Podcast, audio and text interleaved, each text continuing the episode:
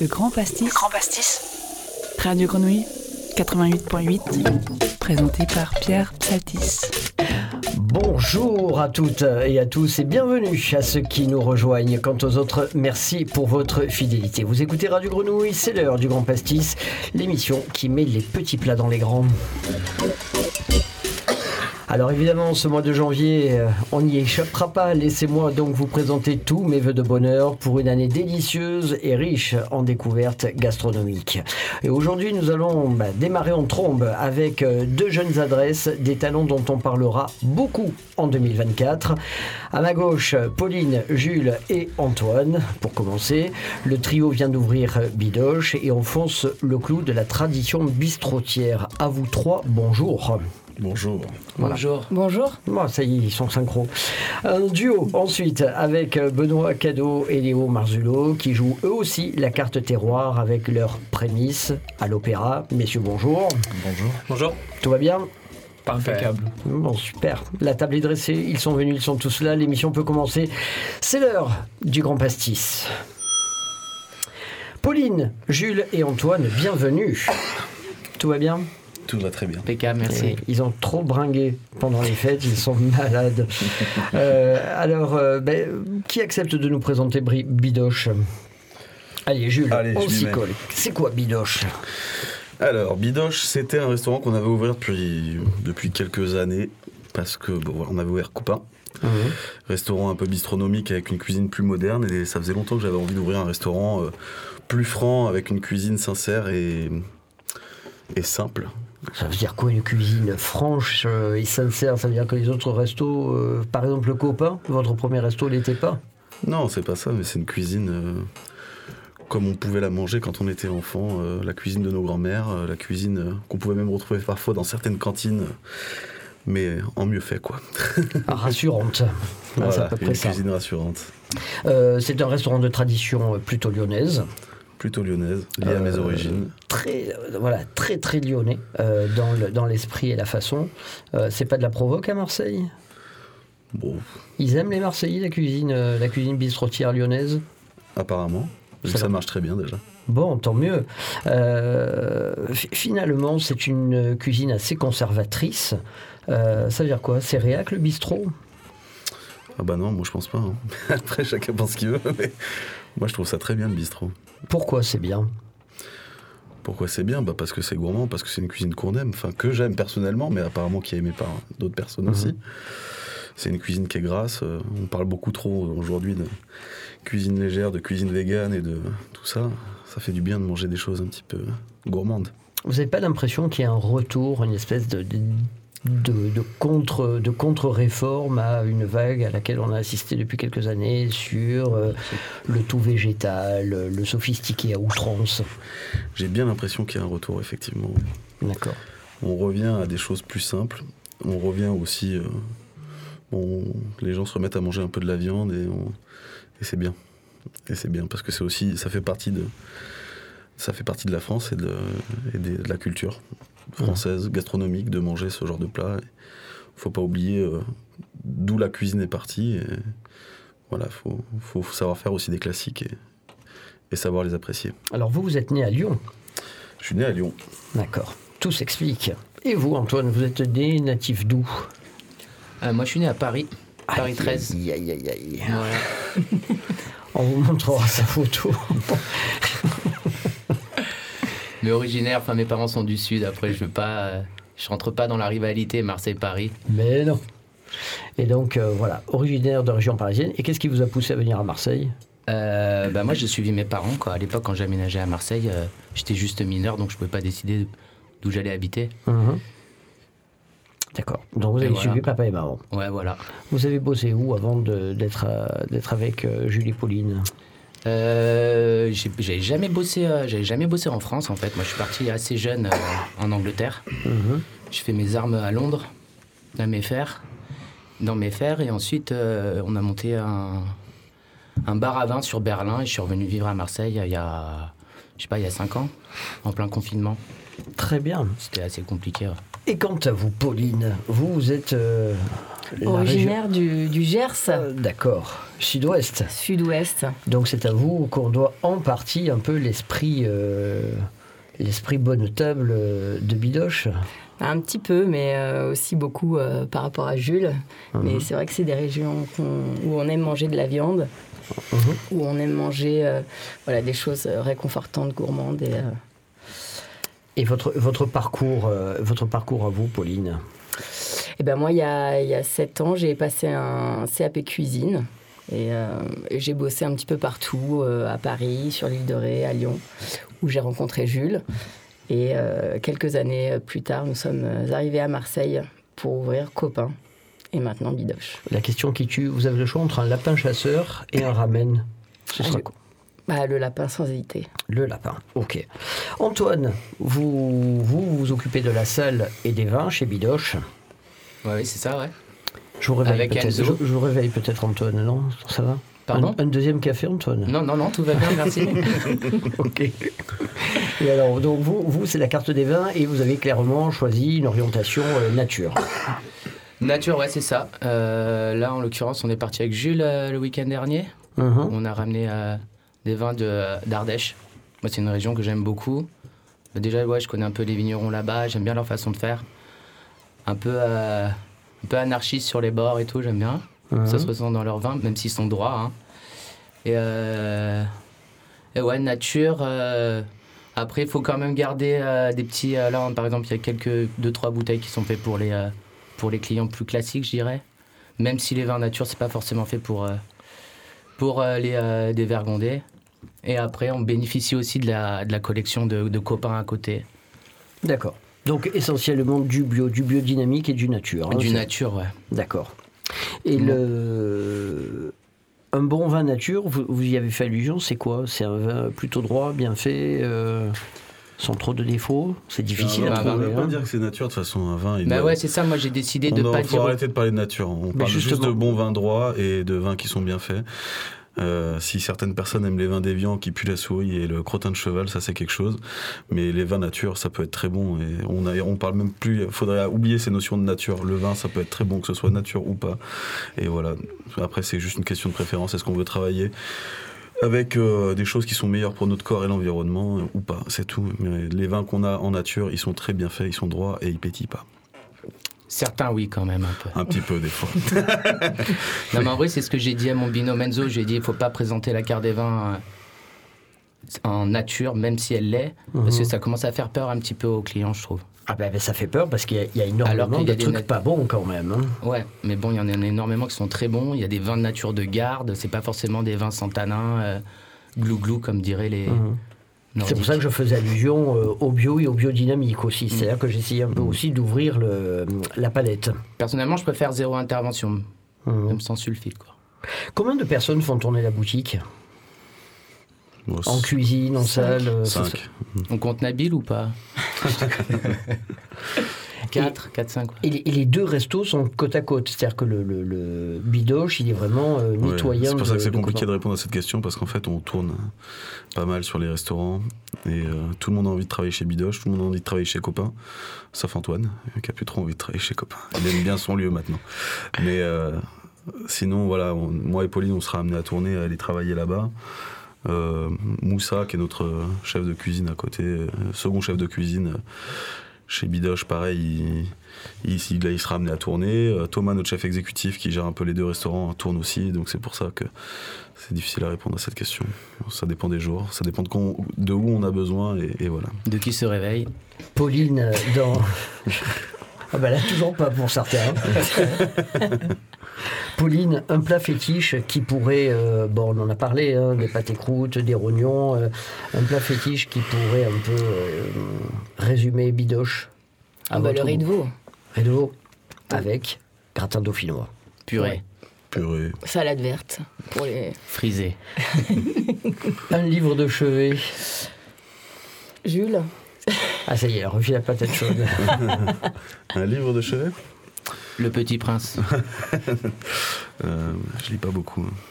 Mais euh, Alors, ça peut être un magazine, ça peut être, que sais-je, moi. euh, si si, si c'était votre livre de, cu- de chevet, euh, ce serait un livre de cuisine? Non, j'ai pas dit.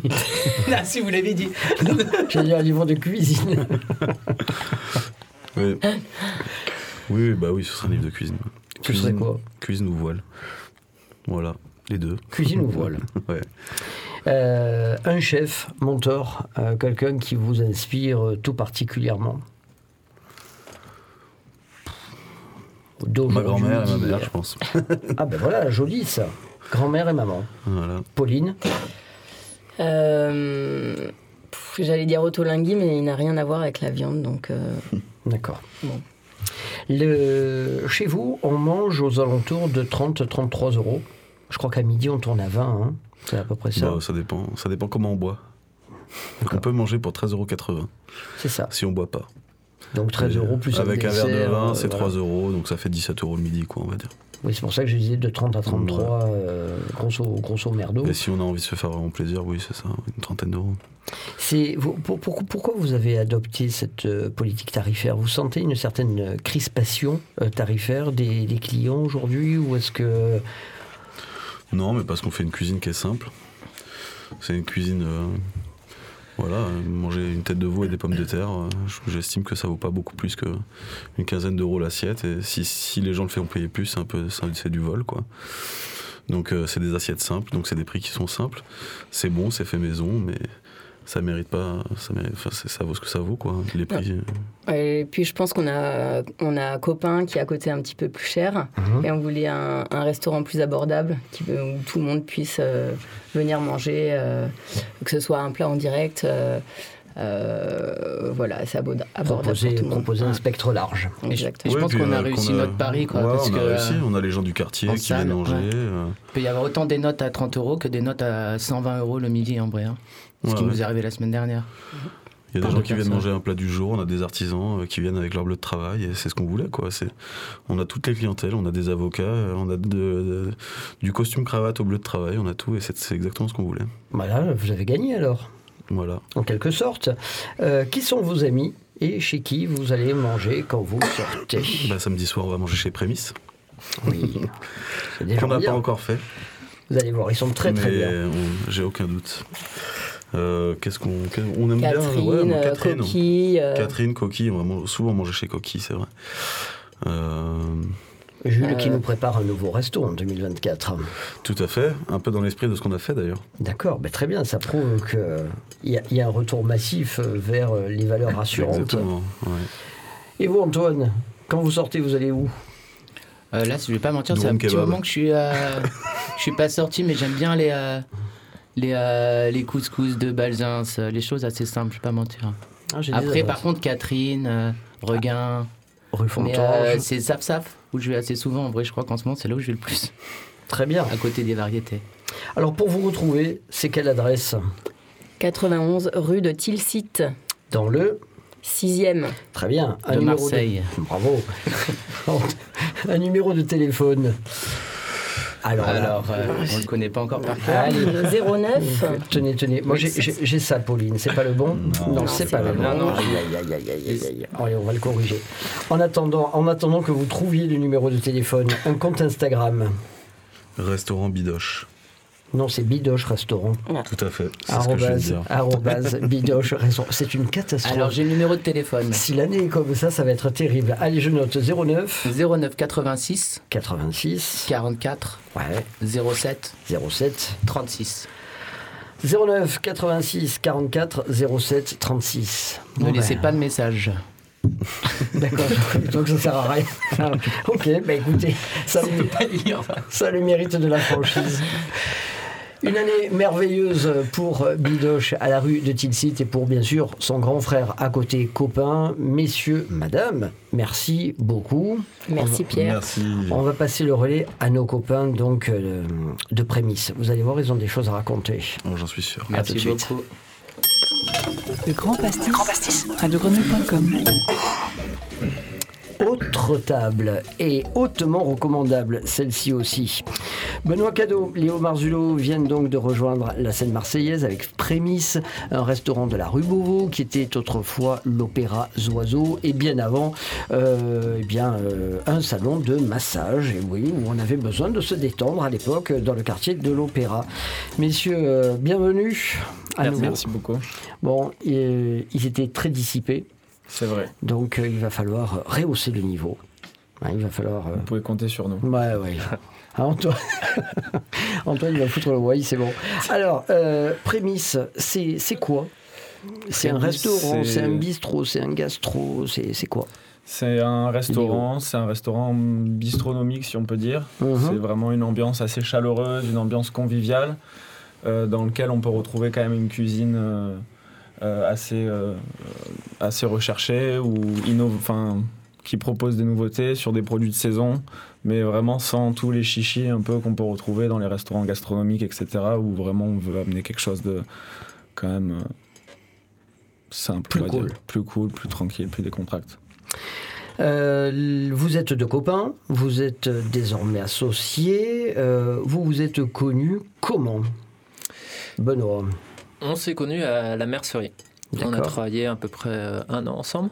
Euh, Léo a rejoint la mercerie au bout de trois ans, après l'ouverture. Ouais. Euh, moi, j'ai fait l'ouverture euh, et en fait, on a travaillé ensemble un an. Moi, j'étais le second de Harry et Léo était manager et sommelier à la mercerie et donc on était tous les deux euh, responsables de notre secteur et ça se passait euh, trop bien et on avait euh, pour objectif chacun de notre côté d'ouvrir un truc et on s'est dit pourquoi pas ensemble. Alors, la répartition des rôles. Léo. Bah, au final, on est, enfin, on est assez complémentaires dans nos postes, puisque Benoît s'occupe lui de tout ce qui est partie cuisine, commande, fournisseurs, etc. Et après, euh, moi, je m'occupe de, de la salle. Donc, on est deux en salle, ils sont quatre en cuisine. Et, euh, et ensuite, on se répartit plus ou moins les tâches administratives, tout ce qui est comptabilité, etc. Donc, il y a finalement, il y a quand même plus de travail en cuisine euh, comparé à la salle, puisque il y a tout ce qui est prépara- euh, préparation, mise en place, etc. Donc, on essaie de, de répartir les tâches au maximum. Euh, Benoît, c'est quoi les qualités de, de Léo? Les qualités de Léo Alors, Tu peux sortir la liste. j'étais plutôt sur les défauts moi, mais euh, les qualités euh, travailleur. Euh, organisé. Et il faudrait une troisième. Euh, euh, Un grand humour. Beaucoup d'humour. ouais. Ah ouais Ouais, et ça Ouais, marche très bien avec les, avec les clients. Ah ouais. Franchement, il a toujours le petit mot qui, qui leur fait plaisir. ouais. Et, euh, et pour vous, Léo, c'est quoi les, les qualités de Benoît? Bah, je sais que je peux lui faire une confiance aveugle euh, au niveau de la cuisine, puisqu'il est très travailleur. Mhm. Il est très rigoureux dans, dans les plats qu'il propose et dans la cuisine qu'il qu'il fait. Il a euh, des grandes. euh, Enfin, avec le relationnel client aussi, et- mais aussi avec les employés. Et euh, puis voilà. Euh, vous, Léo, vous, avez, bon, bon, vous êtes en salle, vous conseillez les vins, c'est vous qui avez monté la, Ouais. la cave. Oui. Euh, vous êtes Marseillais avec euh, une éducation, j'allais dire, très basique hein, au lycée hôtelier de Bonneveine. Ça, c'est. C'était une, une reconversion en fait. Avant, j'étais en psychologie à Aix-en-Provence. Et, euh, et en fréquentant des amis qui bossaient dans le monde de la restauration et du vin, en fait, je me suis redirigé vers une mention complémentaire de sommellerie de Marseille, donc pendant un an au lycée hôtelier de Bonneveine, euh, qui était une formation assez conventionnelle, on va dire, mais qui m'a permis d'acquérir pas mal de bases. Et euh, ensuite, c'est en travaillant à la mercerie, donc notamment avec Nomi Noé, euh, euh, qui monte peut-être une cave prochainement d'ailleurs, euh, qui m'a vraiment appris à, déguster, euh, non plus, euh, on va dire, avec la tête, mais plus avec le cœur. Et c'était vraiment très intéressant. Et euh, c'est euh, les vins, vous allez dans les vignobles, comment, comment, comment vous les débusquez, comment vous les trouvez? Bon, on essaye au maximum d'aller voir les vignerons. Euh, après, c'est vrai qu'avec l'ouverture du restaurant, on a de moins en moins de temps pour le faire. Donc, on- c'est important aussi d'avoir un bon relationnel avec les agents et de, qui, eux, font le travail en amont. Mais on essaye au maximum d'aller les voir et de passer, passer du temps dans les vignes, passer du temps dans les chais à vin. Et aussi euh, qu'ils puissent nous expliquer un peu euh, tout ce qu'il y a au travers d'une bouteille de vin. Un terroir de prédilection? On- J'aime beaucoup la Loire. Très bien. Coulée de... Non, non c'est avec vous que j'en avais parlé, la coulée Oui, de entre c'était- autres. Ok, en biodynamie, entre autres. Euh, Benoît, vous, vous arrivez de la Mayenne? Ouais, exact. Et c'est quoi votre parcours? Alors le parcours, euh, après la troisième, euh, lycée hôtelier. J'ai Mhm. fait 7 ans de lycée hôtelier, BEP, Bac Pro, BTS, licence pro. Après, euh, parcours euh, dans différents établissements, que ce soit bistrot ou, gastro, étoilé. Euh, je suis parti un an en Australie en Working Visa Holiday, j'ai travaillé six mois chez Bistro Guillaume, l'ancien chef de l'opéra à Sydney, et euh, six mois après où j'ai voyagé en faisant le tour de l'Australie. Et quand je suis revenu euh, en France, j'ai cher- j'ai cherché une ville où il y avait, qui m'attirait, où il y avait du soleil, ou des bons produits de qualité et tout. Et je suis arrivé à Marseille. Et au bout, euh, je suis arrivé en janvier, j'ai commencé à la mercerie direct euh, fin février. Marseille ou Nice, c'était mieux Marseille? Ouais, Marseille ou Nice, c'était mieux Marseille, ouais. Plus cosmopolite. D'accord. Ouais, ouais. Qu'est-ce qu'on retire d'une expérience euh, australienne? Il y a beaucoup de gens qui font du café, par exemple, qui sont passés par l'Australie. Euh, vous, qu'est-ce que vous retenez de ce passage en Australie?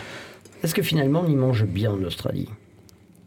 Franchement, j'étais assez déçu de la Ah ouais. qualité des produits. Euh, notamment les légumes. Je pensais qu'avec le soleil et tout, il y avoir une bonne variété de légumes. Et les tomates, par exemple, elles n'avaient pas trop de goût. quoi. J'étais vraiment déçu là-dessus, mais j'étais surpris sur la viande, notamment la volaille, où il y avait une très bonne qualité de volaille. La Très bien. Boro- Barossa, euh, Barossa Valley, ça s'appelait. Mhm. Ouais. Et le, dans l'assiette, alors vous l'avez, vous l'avez esquissé hein, tout à l'heure, le style prémisse, c'est quoi? C'est des réminiscences de vos années d'enfance euh, C'est quoi? C'est, c'est du bistrot c'est du- Définissez-moi la bistronomie, par exemple, parce que c'est un mot qu'on emploie à tort et à travers, mais ce serait intéressant d'avoir votre propre définition. Je pense que la bistronomie, c'est euh, retravailler les, les produits euh, qui font la bistronomie, mais de façon plus moderne, plus contemporaine. Euh, je pense, euh, par exemple, un poulet, euh, un poulet, on peut le retravailler différemment en mousseline. Tiens, voilà, avec- un, pou- un poulet au vin jaune, morille, par exemple. Ça, c'est, ça, c'est un plat bistrotier. Et comment ça devient bistronomique? Euh, ça se travaille, euh, on peut faire euh, la morille, on peut la faire, on peut la faire sécher, on peut faire une poudre euh, qui peut accompagner la volaille au niveau de l'assaisonnement. Euh, la sauce, on peut la travailler euh, en siphon, travailler différemment le produit en fait. Et ça, c'est une question que je vous pose à vous, hein, Léo Benoît, mais c'est valable pour vous aussi, hein, les bidoches. Est-ce que vous n'avez pas l'impression, ça aussi on l'a esquissé en début de conversation, qu'il y a, un changement, un changement d'habitude, une bascule dans les, habitudes des, des consommateurs? Un petit peu. C'est-à-dire Ben, il y a quelques années, il y a quelques années, par exemple, Yves Candebord, euh, je crois que c'était, le- je crois que c'était au moment du, du krach boursier euh, euh, américain, des, des, hum, Enfin, je, me- je, je me- je m'en mets les pinceaux dans le contexte économique, mais Yves Candebord était revenu avec la régalade, avec la cuisine en cocotte, etc. Et, et il avait insufflé à l'époque tout un mouvement, un espèce de, de- de retour à cette cuisine très rassurante et tout. Est-ce qu'aujourd'hui, les incertitudes de l'époque ne vous amènent, enfin, n'amènent pas les, Je tout. clients à réclamer des, des- des assiettes beaucoup plus lisibles et Je compréhensibles pense qu'il faut tout. Je pense que chaque moment a, a son assiette. Il y a des fois où on est entre potes, on a envie de boire une bouteille de, de vin rouge bien simple ou un pot, euh, comme on peut faire chez Bidoche, et avoir envie de manger un plat euh, très simple, avec une belle sauce bien crémeuse. Et des fois, on a envie de se faire plaisir et d'aller dans un restaurant comme Prémisse ou Copain et d'avoir des menus un peu plus longs avec des choses plus recherchées. Peut-être chaque cuisine a son moment. Il y a des moments où tu as envie de réfléchir autour d'une assiette et des moments où pas du tout. Voilà, donc euh, il y a de la place pour toutes les cuisines et il faut que toutes les cuisines perdurent et, et c'est bien de revisiter, c'est bien de ne pas oublier aussi, mais c'est bien aussi de revisiter. Léo, justement, puisque vous avez un bon feeling avec les clients, est-ce que vous n'avez pas l'impression qu'ils ont besoin d'être un peu plus chouchoutés, un peu plus dorlotés que, que par le passé? Euh, bah moi, je viens d'un milieu beaucoup plus du, du monde de la brasserie où vraiment on travaillait au plateau et donc c'était vraiment une cuisine beaucoup plus basique. Et c'est vrai que les clients ont besoin de, de- de savoir où sont sourcés les produits. Il y a vraiment une recherche un peu plus euh, euh, poussée. euh, au niveau de, de- ouais de, de besoin d'être plus de, plus de transparence. Exactement, plus de transparence au niveau des- de la traçabilité des produits. Et après, nous, c'est ça aussi de notre côté, d'être euh, d'être honnête avec eux. Et, et en tout cas, c'est- important Et aussi. tout se passe Et que bien. tout se passe bien. Benoît, est-ce que vous avez un plat signature qui pourrait euh, refléter votre style et donner envie aux gens euh, de venir chez Prémisse Franchement, il n'y a pas de plat de signature. Alors qu'est-ce que vous servez là en ce moment-là Euh, Alors ça que- change tous les jours, mais Ouais, là, qu'est-ce que vous ça servez change, là, là euh, là, on fait En un plein plat. hiver. On fait un plat euh, que j'aime beaucoup. Euh, c'est autour de la courge spaghetti Mhm. qu'on fait euh, rôtir euh, 15 minutes et on ça donne des spaghettis de courge qui, qui sont délicieux. On mélange ça avec euh, du- des carottes kimchi qu'on a fait euh, durant trois semaines euh, maturées. Euh, on accompagne ça avec une sauce au jaune d'œuf. Euh, jus de kimchi réduit et euh, sel de moule avec un pan grattato à la graine de courge.